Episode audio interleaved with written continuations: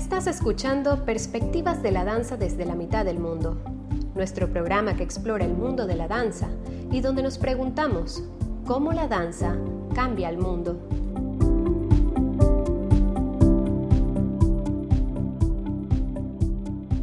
Hola amigos, muy buenas tardes y bienvenidos a este, nuestro primer episodio de Perspectivas de la Danza desde la mitad del mundo donde recorremos un poco de todo lo que nos da curiosidad sobre nuestro hermoso arte de la danza. Hola amigos, estoy aquí compartiendo este espacio con Cindy Cantos y Maxwell Foster, mis amigos y colegas en Enavant. Hola, ¿qué tal todos? Bienvenidos a nuestro primer episodio de nuestro podcast. Muy feliz de compartir con ustedes. Hola Jessica, hola Cindy. Jessica como es, es como que estamos en el mismo salón, a la distancia de Zoom. Hoy es el día jueves 23 eh, de abril, pero vamos a transmitir esta, este podcast el día 29 de abril del 2020, el Día Internacional de la Danza. Así es, es un súper motivo para reunirnos, celebrar nuestro arte y homenajear lo que hacemos. Tenemos preparadas muchas sorpresas. Eh, estoy muy emocionada. Este, no sé si se percibe en mi voz, pero siento en mi estómago Claro, es nuestro primer podcast y obviamente sabemos que es un reto para los tres que siempre estamos en el escenario, en el salón de clases, trabajando con nuestro cuerpo y usando nuestra voz, pero para acomodar indicaciones y consignas de movimiento, pero como para, no sé, hablar de la danza. Para hablar de la danza, eso es otra cosa. Sí, y es... Y, ese es en gran parte el propósito por el cual damos pie a este podcast. En principio habíamos hablado de, hacer, de, hacer este proyecto eh, aún antes de saber que quedaríamos encerrados en cuatro paredes por tanto tiempo. Había sido nuestra resolución.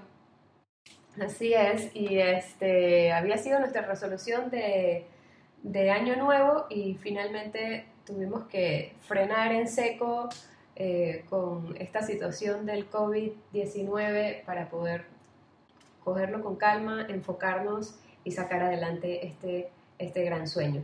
Y pues em, un poco de la mano con lo que justamente decía Cindy, de, ah, y, y, Max también, pues, ¿no? De que no se habla mucho de la danza, es que es la intención de este podcast. Bueno, no se habla mucho en, en, los fuentes así como los podcasts, pero los tres cuando nos reunimos, o sea, lo único que hablamos es la danza. Horas y horas y horas hablando de la danza, hasta que eh, su esposo a veces nos dice que, ah, pues que hablen de otra cosa. Otra vez hablando de ballet.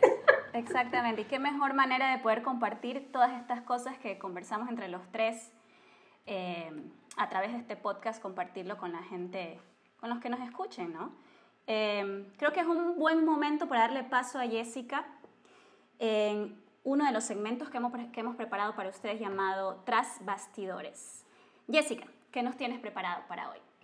Bueno, como saben, eh, este, este podcast va a estrenarse, va a salir el día 29 de abril, Día de la Danza, y pues tengo preparada una nota muy rica con mucha información de todo, eh, bueno, de la celebración, lo que se hace y a quién se homenajea.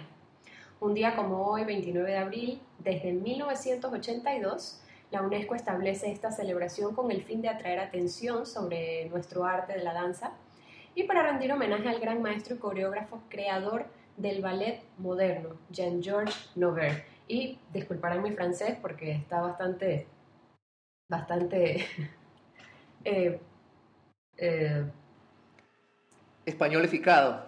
Digamos. Eh, Nover nació en este, un día como hoy, 29 de abril de 1727, y pido que por favor se puedan ubicar en este tiempo, en París, donde inició sus estudios de danza bajo la tutela del destacado bailarín Louis Dupré.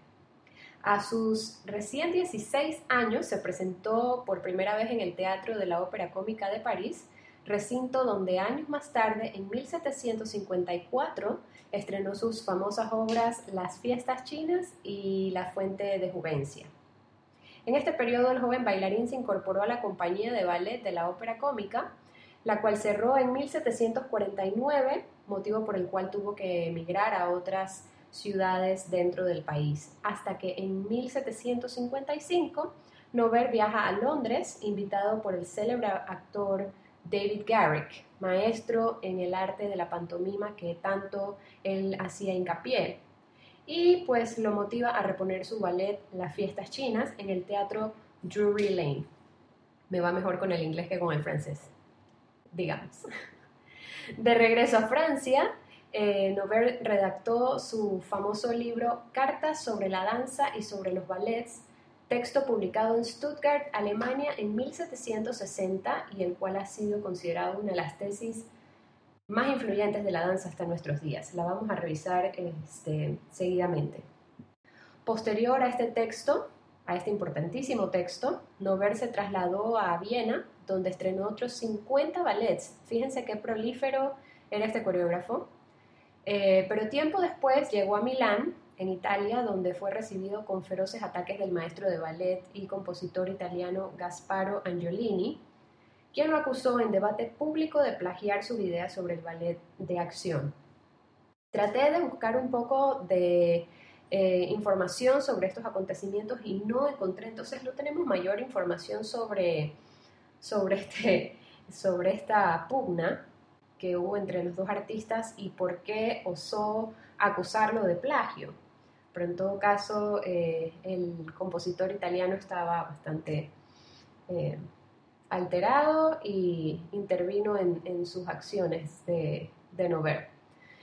Y no obstante a eso, continuó el drama en Francia cuando María Antonieta era reina eh, lo llamó como maestro del ballet del teatro de la ópera de París, donde predominaban las intrigas, las renuncias, huelgas y escándalos. Sin embargo, el coreógrafo se mantuvo a la altura, continuó con su trabajo por un largo periodo que se vio concluido finalmente cuando venganzas personales le valieron ser destituido. Luego de esta desagradable experiencia, Nover se instaló en Londres nuevamente, donde rodeado por la admiración de su eh, que su genio merecía, estrenó una obra que se llamó Renaud y Armide, obra que fue vista por el príncipe de Gales, quien al igual que el resto del público aclamó al destacado creador. En general, Nover criticaba fuertemente la danza eh, de su tiempo, refiriéndose particularmente a la situación tensa de la Ópera de París. Cuestiona la organización rígida e inexpresiva del ballet, rechaza la máscara que dice él disimula las afecciones del alma, propone un vestuario verídico, ligero y mejor adaptado a la danza, y en cuanto al bailarín, alega que debe poseer una cultura general amplia, incluyendo el estudio de la poesía, de la historia, de la, pintura, de la música y de la anatomía.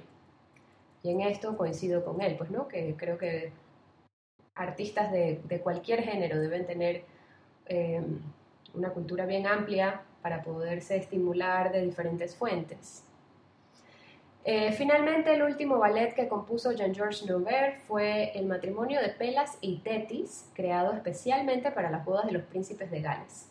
En 1810, el prestigioso bailarín y coreógrafo pasó a un honroso retiro en Saint-Germain, donde murió el 19 de octubre a sus 83 años de edad.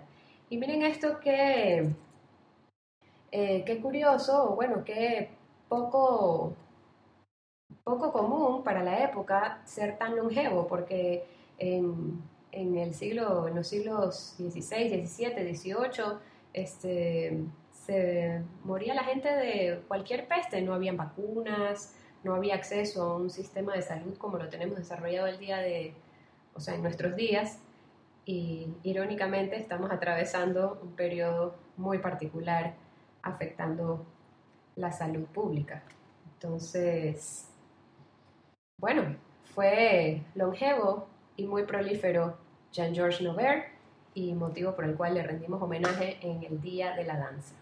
Y a mí me parece justo em, que sea él, o sea, que sea el cumpleaños de Jean-Georges Nover la fecha del Día Internacional de la Danza, porque, bueno, uno tiene que poner en contexto em, qué es lo que hacía él por la danza en su tiempo. Que en ese tiempo, antes de, antes de su existencia, antes de todo lo que él había desarrollado para la danza, el ballet era, más una, era como una cosa que se bailaba en las funciones em, reales. En las sea, cortes. En los cortes. O sea, no sé, habían, habían obras de danza, pero no eran como lo que vemos ahorita, así de, de una narración, de una historia que cuente algo. Eh, era más bien como una, un- una oportunidad para demostrar cuerpos moviéndose, eh, que, que tenía la elegancia del corte, pero todo lo que él había desarrollado a través del ballet de acción, o sea, eso es lo que hace como una revolución en, la danza en ese tiempo. Y yo siempre, yo siempre digo que en su tiempo el ballet era la danza contemporánea de su tiempo, ¿verdad? O sea, en su tiempo nadie había visto nada como eso, entonces la evolución de la danza iba hacia ahí y él llevaba esa danza contemporánea que en su tiempo era danza contemporánea hacia eh, nuevas fronteras. Así es, y de hecho así se llama, así se llamó el, eh, el género que él creó, a quien se le considera el padre del ballet moderno, es Jean-Georges Nover. Es el ballet de acción, es el, el ballet moderno, porque contiene ya un argumento, una historia que tiene introducción, problema, resolución, ya eh, traslada eh, el ballet como se lo conocía hasta entonces eh, al, al teatro o al menos a un plano frontal en relación con un público. eh, y, y bueno, entre las cosas que mencionamos, el, el vestuario, la escenografía, me, me parece que comentaste algo también, Max, eh, que propuso algunos cambios no ver en la escenografía. De la- como de la perspectiva de, de- de los fondos, por ejemplo, de, de los fondos, o sea, una cascada que da paso a un río, pero la cascada tiene que estar bien al fondo. En Antes no pensaban en esas cosas para las, para las obras de arte, pusieron una cascada grande y un río grande y no se podía diferenciar la perspectiva de las dos cosas. Este, sí, él es como uno de los gigantes, uno de los nosotros ahora ho- hoy en día pensamos en por ejemplo Balanchine, en Petipa, en Isadora Duncan. Esos son los nombres que, que están muy frescas en nuestra en nuestra mente así en el siglo XXI, sobre todo el ballet y de ahí eso dio- paso obviamente a nombres como eh, Kurt Joss y a Marta Graham y la Pina Bausch y ahora hoy en día todos los que tenemos, pero habían cambios evolucionarios y revolucionarios en, en- en esa época. Era, él era como el Isadora Duncan de su tiempo. Así es. No hubiese existido, estaríamos bailando con príncipes y princesas, Max. Justamente una de las cosas más interesantes que, que escuché de lo que conversabas, de lo que decías, Jessica, acerca de Nover, y era esto de que, que podemos hacer una discusión aparte, completa, solo de, de esto que él comentaba, de que la danza, de que la danza debe ser natural y expresiva, más que técnica y virtuosa. Entonces, tenemos ahí horas y horas para hablar de esto y podría ser una, un siguiente tema para un pod- podcast, porque hay versiones, o sea, muy radicales con respecto a eso, opiniones muy radicales de lo que un, un artista piensa o, de una cosa así. Y otra cosa también, y lo dejo ahí como, como para dejar la semillita puesta para otra discusión en- en algún otro episodio, es esto del, de que el bailarín tiene que poseer una cultura general y amplia. Hay un, como un decir por ahí que los bailarines no tienen nada en la cabeza, que solo saben mover el cuerpo, ¿no? Entonces, eh, por ejemplo, un poco con mi experiencia en la universidad, recuerdo tanto que decía, se decía, este, los bailarines, los estudiantes de teatro son muy inteligentes, o sea, son, leen mucho. Los de danza, nada, esos solo se lo pasan bailando y farreando y bebiendo. Entonces, lo dejo ahí nada más como semillita, me parece como una discusión muy interesante que, que podemos aportar, porque me he topado, debo decir, lamentablemente, en Guayaquil con, con realidades como esa, con bailarines Sí. Que sí. Yo, yo no me voy a poder aguantar la semillita hasta el próximo podcast. y, y, sí, solamente una notita eh, para, para terminar tal vez la acotación. Y es que efectivamente creo que individualmente, indistinta, eh, indistintamente del género artístico que se practique, es cada quien quien cultiva su intelecto, su cuerpo, eh, su espíritu y sus diferentes,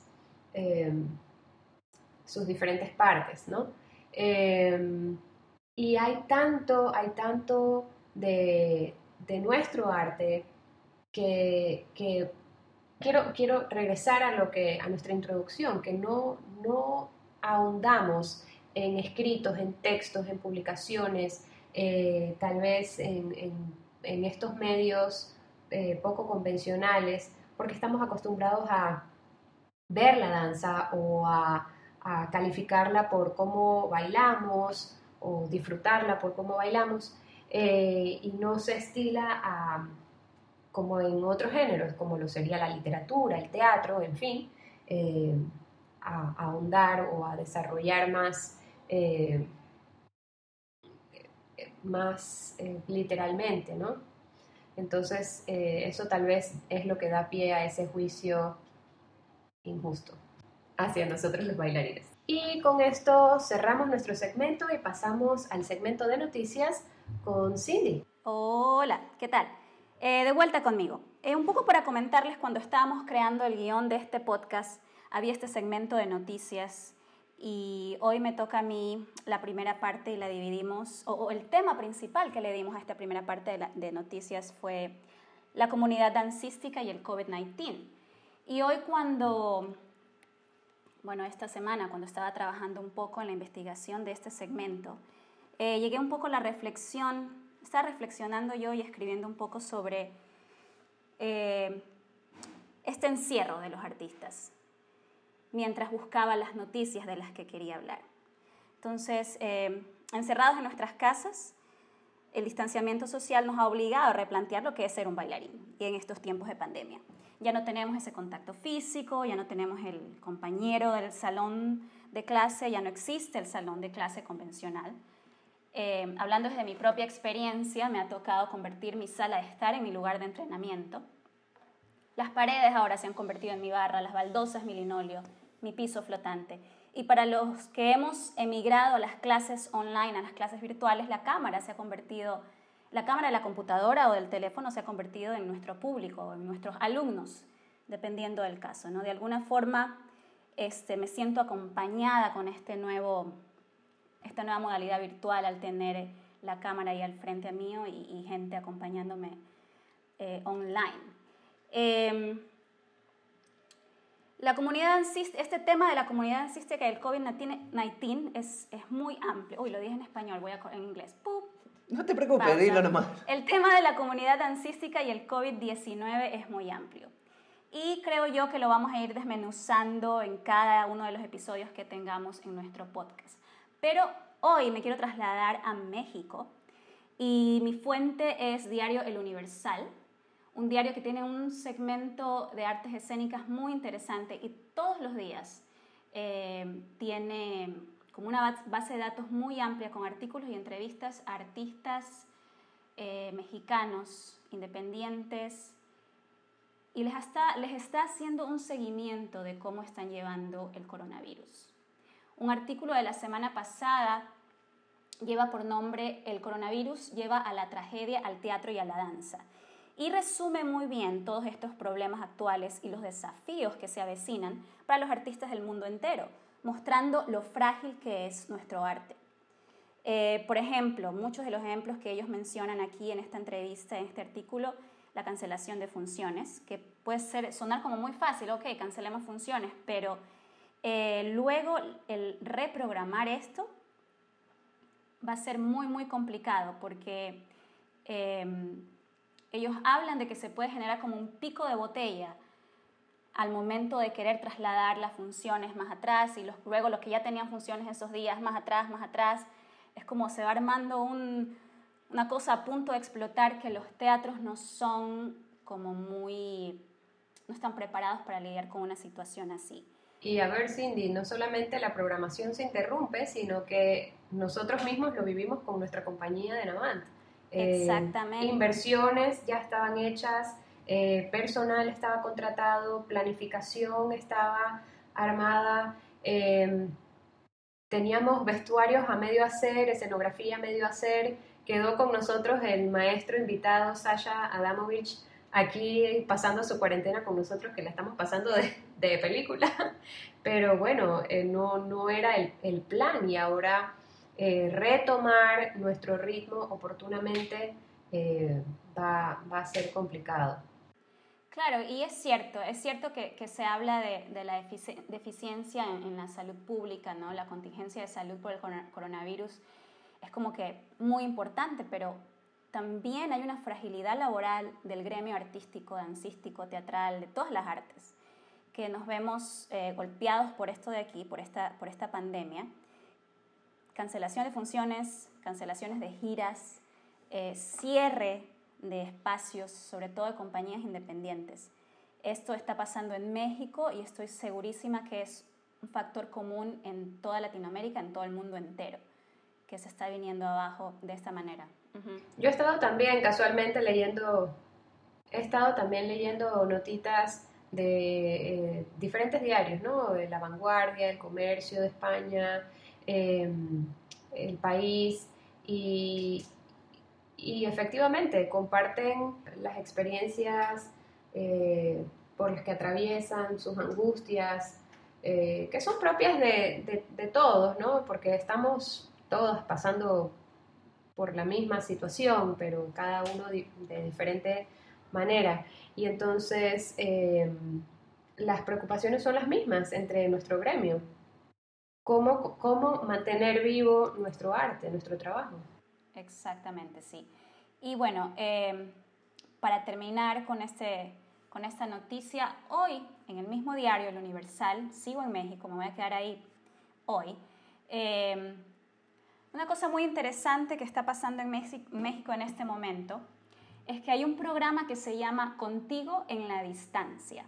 Es un programa ideado por el Fondo Nacional para la Cultura y las Artes, FONCA, en México, que otorgará 1.351 apoyos económicos de 20 mil pesos. Eso traducido a dólares es como 800 dólares. No es mucha plata, obviamente, pero a través de esta convocatoria que hizo el FONCA, eh, esta convocatoria llamada Movimiento de Arte en Casa.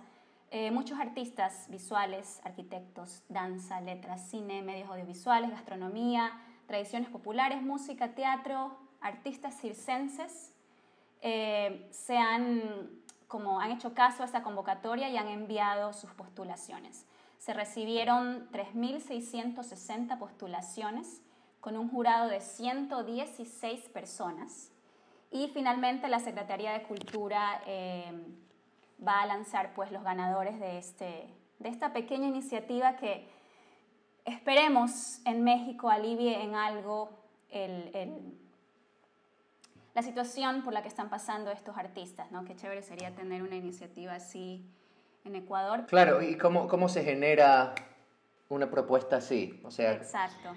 A ver, es, es es, es difícil juzgar, obviamente no tenemos eh, cómo ver eh, transparentemente cuánto fondo hay, pero nuestros países, eh, bueno, ahora en este caso excluyendo a México, porque vemos que, va llevando la vanguardia en cuanto a priorizar su cultura y su arte, pero generalmente los, los países de tercer mundo, Latinoamérica, Em, las artes nunca, nunca, nunca llevan la posta de, prioridad.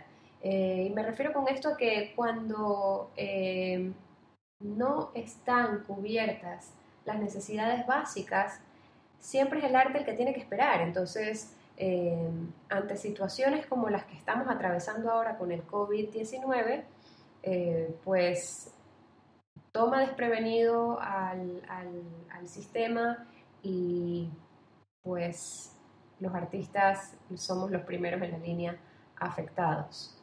Quiero darle paso a, a Max porque tiene noticias más alentadoras, divertidas para todos ustedes en este 29 de abril, Día Internacional de la Danza. Eh, bueno, eh, como ya todos los bailarines del mundo, mundo saben, ahorita salir em, a hacer su clase es imposible, o sea, hay que hacerlo en casa. Em, haciendo su propia barra, haciendo su propio calentamiento, haciendo su propio eh, secuencia de ejercicios y de, de, su rutina, ¿no? Pero lo que nos hace falta a todo el mundo y es básicamente imposible eh, para eh, los públicos ahorita es, es, salir a ver obras de danza. Nosotros en Avant ya sabemos que hemos tenido que cancelar por lo menos em, la primera parte de nuestra temporada y quién sabe eh, hasta, hasta cuándo va a durar esta cancelación de, de, eventos. Pero una de las cosas interesantes que ha salido de esta, de esta situación tan complicada es que las grandes compañías, tanto como algunas eh, agrupaciones eh, menos conocidos, por lo menos para la gente en Latinoamérica, em, han empezado a ofrecer en sus redes eh, sociales eh, grabaciones de funciones eh, en vivo. Entonces, bueno, para, para, personas como nosotros que vivimos en, Ecuador, es muy difícil ver obras de compañías de otros lados con tal de que no vengan para participar en un festival. Y bueno, caso contrario, casi, como, como dije, casi imposible, pero ahorita tenemos la oportunidad de ver muchas obras de danza porque están ofreciendo. Em, tengo aquí una listado de algunas cosas que pueden eh, ojear si, si, están interesados las personas que están escuchando este podcast. Entonces, por ejemplo, el, el, la compañía de ballet de Nueva, de Nueva York, New York City Ballet, em, tuvieron que cancelar toda la temporada, la temporada de del, del, bueno, del invierno. No se sabe lo que va a pasar en, en, el, en el, resto del verano y, peor aún en, en, otoño. Pero por ahora está cancelado eh, la temporada de la primavera. Entonces, por ahora, hasta el 29 de mayo, están ofreciendo dos veces a la semana obras eh, de danza de su compañía actual, no obras antiguas, eh, en, en, su página de YouTube.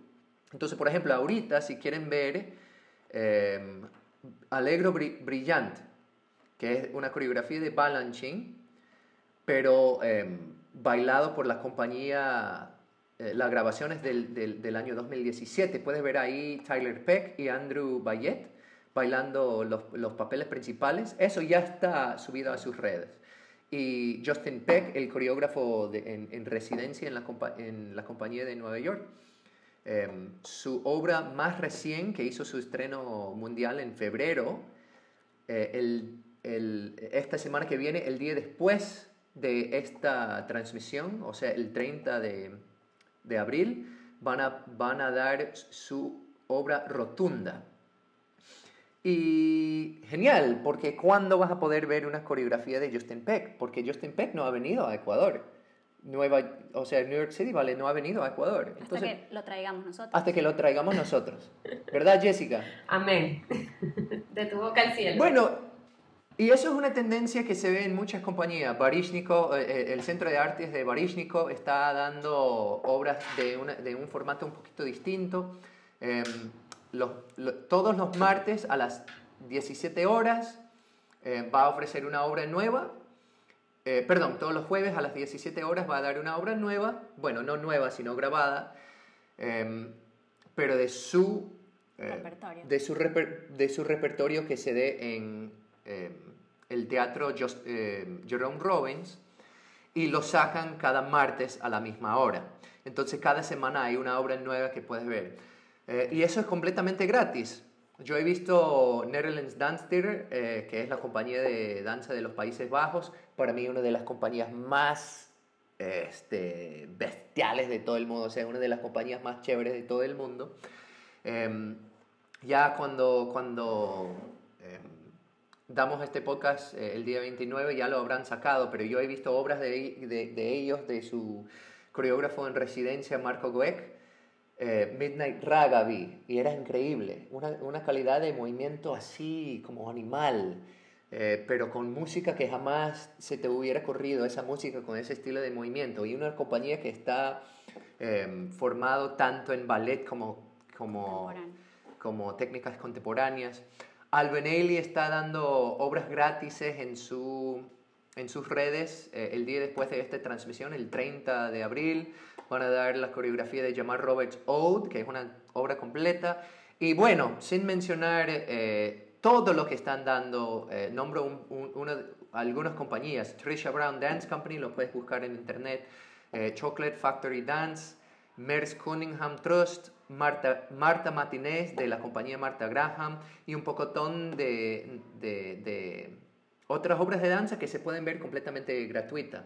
Hay algo que yo vi en mi investigación que te había comentado, Jessica, que se llama Marquee TV. Es una plataforma muy parecida a Netflix. Em, hay que pagar, tiene una mensualidad, igual que Netflix, y, y ahí tiene como un archivo, un catálogo, ¿cómo se dice? Catálogo. Catálogo, sí. Catálogo de, de obras de ópera, teatro, danza, ballet como contemporánea, em, que se puede ver. Y lo chévere de esa página es, es que todas las obras tienen muy buena producción. O sea, se nota que han invertido en, en la grabación, en los camarógrafos, en, en puesta de, de la cámara y todo lo demás. Hasta ahora en el Ecuador solamente hemos podido disfrutar de espectáculos del Royal Opera House en el cine eh, Claro, por, por temporadas. Digo, convengamos que no es lo óptimo ni cercanamente ideal, pero, pero it warms my heart. Me siento como que si estuviera ahí, sinceramente, y eh, piensa uno cuándo se va a ir a Londres o cuándo tendré la oportunidad de estar tan cerca de un artista de esta calibre, pues no, entonces eh, no desmerezcamos estos esfuerzos que están haciendo las compañías y los teatros a nivel mundial, eh, que son agrupaciones de talla mundial también, eh, compartiendo con, con todos los artistas y, y los aficionados eh, de todos los países, de todas partes del mundo. Claro, por supuesto. Y, y, y bueno, o sea, estando encerrado en casa, qué mejor manera de, de pasar su tiempo en vez de estar así viendo una película de terror o haciendo, o sea, pasando el tiempo haciendo algo no productivo. Bueno, en este momento tenemos que aprovechar las oportunidades que tenemos, que no son todos los días que, que, que ponen en- en- en- de manera gratuita este tipo de, de función. Y como bien sugiere el padre de la- del ballet moderno, el ballet de acción, cultivar nuestro intelecto como bailarines, Eso ¿verdad? Bien Eh, dicho. Estimulándonos, estimulándonos de, de otros artistas y de otros ballets eh, y de otras agrupaciones. Bueno, punto aparte, eh, como ya se habrán dado cuenta eh, ustedes y casi la mayoría de los bailarines del mundo, ahorita en, en las redes sociales de las grandes compañías eh, del mundo están ofreciendo clases gratuitas. O sea, hay clases de Gaga en Nueva York, hay clases con, de, de Limón, hay clases de ballet con las grandes compañías de Paris Opera y de, de New York City. Y Y Nela, Nela, leí ayer su Instagram, que Nela tiene ganas de hacer una clase en vivo online. Ella dice que es muy tímida, pero que hay mucha gente que le está pidiendo que dé una clase. Nela. Nela es que es mi pana, pues Marianela Núñez. Ah, Marianela. Marianela Núñez. Y entonces la gente le está pidiendo que Que tú la clase. conoces, que le dices Nela. Claro, es Nela. Eso es el apodo que le Hashtag. Nela. Bueno, posiblemente por ahí se anima el Día Internacional de la Danza, quién sabe, y da su ella, clase. está- es- ella como que tiene vergüenza, ¿qué? Sí, dice que ella es muy tímida que, para hacer esas clases online en Instagram, pero hay mucha gente que le está pidiendo, entonces... Oye, además mejor- imagínate, ella tendría que dar clase para 28 mil No, personas. es que Instagram revienta, o sea, se, se colapsa. Bueno, perdón, sigue, sigue más. No, no, no. Bueno, entonces obviamente nosotros también estamos dando clases en nuestras redes de, de Navan, pero quise em, promocionar un poquito em, una agrupación eh, local aquí en Guayaquil, Mada Studio, con una de nuestras grandes amiga- amigas, eh, Alejandra Daza. Em, ellos el día de esta, que, que sale esta Podcast. podcast estarán dando em, clases, charlas, creo que también están dando algunas presentaciones, todo en vivo en sus redes sociales, creo que es en Instagram. Ajá, se llama Festival Digital con clases y charlas. Van a estar conectados creo que todo el día. Y es muy, muy interesante. Bueno, así no se llama, yo, yo he puesto ese nombre. Aporte. Se llama, Ma- se llama Festival de Danza, Festival Digital, algo así. Entonces tiene que buscar en las redes sociales Mada Studio. MADA Studio, M-A-D-A Studio. Ahí encontrará em, información acerca de Este esa, festival. Max, Max, te ayudo. esa te ayudo. transmisión. Mada.estudio danza. Ese es el nombre en Instagram. Y esa es una muy, muy generosa eh, propuesta.